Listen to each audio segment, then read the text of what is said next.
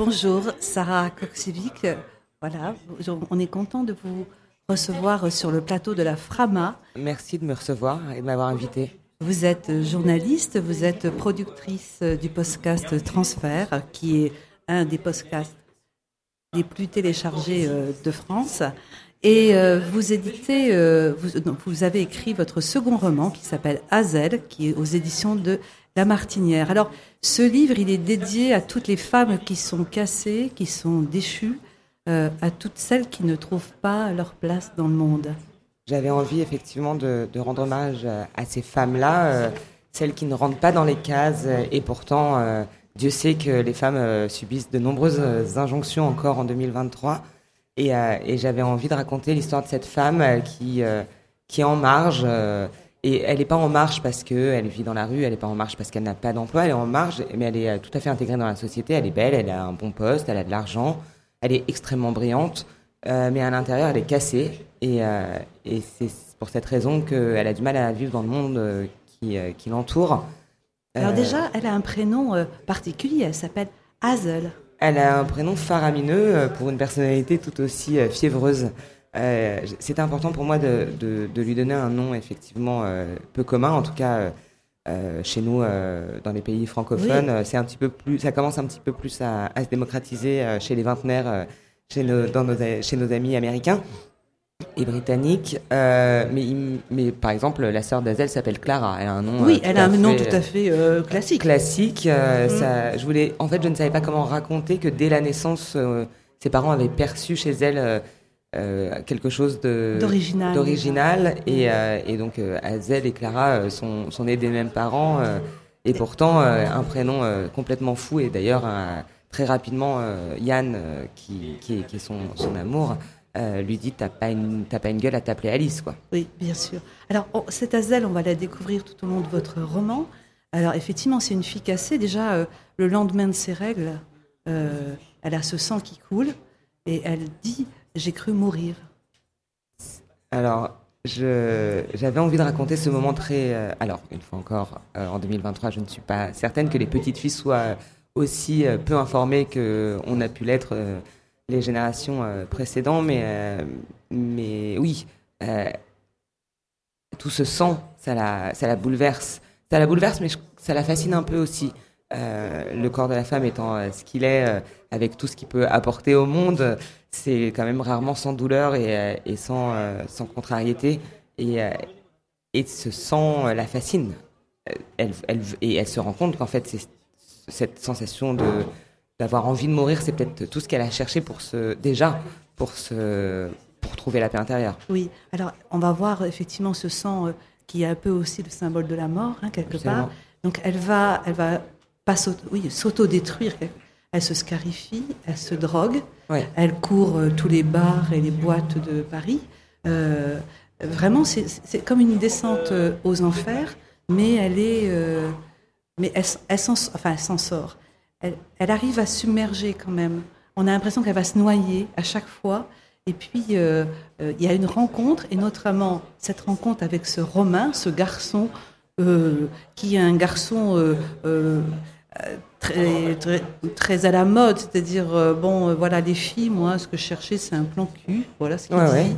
Et je rencontre Azel, et je ne pensais pas devenir amie d'une fille, et je, je deviens le grand ami de cette fille. Euh, Romain et Azel sont quand même construits euh, euh, ensemble. ensemble. Dans le lycée, c'est la rencontre dans le lycée. Oui, c'est une rencontre miroir. et, et c'est vrai que ils ont. J'avais très très envie d'écrire des, des gens un peu toxiques. ça a toujours été ce que ce que j'essaie ce que j'essaye de faire au travers de mes romans. J'aime bien raconter les mauvaises personnes, les anti-héros et les anti-héroïnes. et Romain, en, en fait, ils deviennent forcément bons ensemble, mais ensemble, ils créent une petite humanité, Romain et Hazel. J'ai euh, l'impression que c'est comme une bouée euh, mutuelle. Euh, mm. Romain est une bouée pour Hazel, comme Hazel est une bouée pour Romain, voilà. qui multiplie les rencontres comme elle. Voilà, et ils n'ont pas vraiment besoin.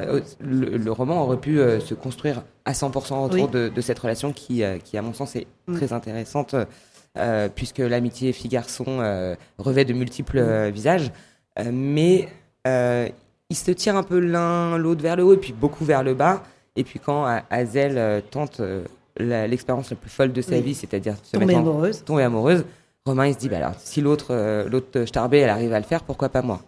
Et, et, je, trouve ça, j'avais envie de raconter ce, ces amitiés fascinantes qui euh, effectivement il y a, y, a, y a, quelque chose de l'ordre de la bouée de sauvetage mais euh, ils font quand même pas mal de conneries ensemble. ils font pas mal de conneries mais mais je dirais que ça apporte presque une une, une, respiration quand même quand on les voit tous les deux ensemble ah, euh, dans votre livre, alors que le reste est, est, un peu la descente aux enfers. La rencontre avec Yann, donc qui va devenir son grand amour, un amour toxique, fait d'emprise, d'abandon, mais mutuel. Mutuel, c'était, c'est vraiment l'enjeu principal de, de, de, ce roman c'est que, c'est que les deux sont toxiques. Les deux sont toxiques. Et, euh, et parfois l'un avec l'autre, parfois euh, Azel avec Romain, euh, parfois Yann avec d'autres personnes, d'autres personnages qu'on croise le, tout du long du roman. Mais je sais pas si c'est. J'ai du mal à me dire en tant qu'autrice que c'est un amour sous emprise. Évidemment que ça l'est, c'est ce que je voulais raconter, mais c'est aussi un amour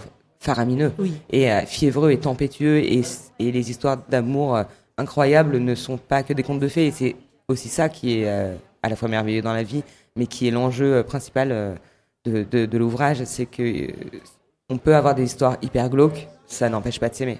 Ça n'empêche pas. Et il y a plein de manières de s'aimer, et elles ne sont pas toutes acceptables. Et on, et moi, c'est cet amour-là que je voulais raconter. Par contre, pour Azel, c'est vrai que la rencontre de cet amour, de, la, de cette, ce grand amour, c'est une déflagration. Ça remet en cause tout ce spleen qu'elle avait, toute cette, euh, toute cette, toutes ces addictions et elle redevient belle, elle s'habille. Euh, d'ailleurs, Romain ne la reconnaît plus, son, son copain. Ouais, euh, c'est en fait, quelque chose qu'elle n'a jamais connu. Je ne suis même pas certaine qu'elle soit habituée aux sentiments amoureux ou qu'elle, enfin, elle, en a une connaissance empirique. en revanche, ça lui fait du bien parce que parce qu'elle est enfin, même si Romain l'aime d'un autre amour, il l'aime quand même. elle se, elle se sent mise en valeur. Euh, et, dans cette mise en valeur, il y a des respirations de vie, euh, respirations qu'il avait abandonnées depuis un, bon moment et euh, auxquelles elle avait renoncé d'ailleurs. Alors, il y a deux personnages dans votre roman. Je me suis demandé si vous vous cachiez pas derrière Denise, la tenancière, et euh, comment s'appelle-t-elle Faustine. Faustine, voilà, la bourgeoise du 16e. Je me demande si c'est pas... Elle est du 7e, attention. Oui, du 7e, pardon, du 7e. Allez, les gens du 16e, c'est les nouveaux riches, voilà. c'est pas pareil. mais je me demande, alors, elle, est tenancière de bar, elle, observe effectivement Hazel et la relation de Yann avec Hazel, et elle dit, euh, ce n'est pas un coup de foot, c'est une collision. Ça veut dire qu'elle a tout scanné. Et je me demande si c'était pas vous derrière, finalement, dans, dans vos nuits parisiennes. Est-ce que vous scannez comme ça les alors, gens Pas dans les nuits, mais euh, dans les matinées d'écriture. j'écris, euh, j'écris, je, je l'avoue, aux terrasses de café. Et, euh, et alors, en fait, j'ai réfléchi à cet ouvrage, ce texte, comme une tragédie grecque moderne. Et dans toute tragédie grecque, il faut un coryphée. Et je cherchais le dispositif. Et puis j'ai essayé plein de trucs qui n'ont pas fonctionné. Et après tout, je me suis dit, si moi je vois ces gens tous les matins en écrivant euh, au café. Euh, Denise existe, existait vraiment, elle, est, décédée, mais tous ah les, un personnage comme Roger, comme Faustine ou comme Palma, ces gens existent, on, les croise toute la journée. Et je me suis dit, si moi je les vois, ils me voient. Et c'est peut-être eux qui racontent le mieux nos existences. Et effectivement, c'était le, dispositif euh, qui a fonctionné pour, pour rentrer dans les codes de la tragédie grecque parce qu'à un moment donné, euh, une histoire d'amour, et c'est tout le propos du livre, ce n'est qu'une euh, question d'opinion et d'avis et de point de vue. Tout à fait. Alors, la fin, on ne la dira pas, parce qu'elle elle est très inattendue, et puis elle ressemble à Hazel, hein, qui est imprévisible tout au long de ce roman. Alors, euh, on ne dira pas ce, cette fin. Il y a quelque chose avant de terminer, c'est que les titres de chapitres, ce sont des, euh, des titres de musique. Alors on retrouve des Rolling Stones, euh, des, on retrouve euh, Bachung. Est-ce que vous avez écrit en écoutant les musiques et, ça, ça, vous donnait le fil de l'histoire, l'histoire où vous l'aviez déjà et ces musiques sont venues vraiment les compléter? On a l'impression qu'il faudrait lire en même temps que les musiques que, que vous avez euh, euh, écrit dans votre roman Si j'ai bien fait mon travail, normalement, à la fin du roman, vous pouvez relire la playlist oui, on du début à la fin et, vous avez le déroulé de l'histoire. Et c'est complètement l'histoire. Voilà, c'est un peu euh, les deux. Moi, j'écoute beaucoup de musique, je, mm. je, baigne dans la musique depuis mm. toujours. Je suis, j'écoute beaucoup, beaucoup, beaucoup de choses très différentes.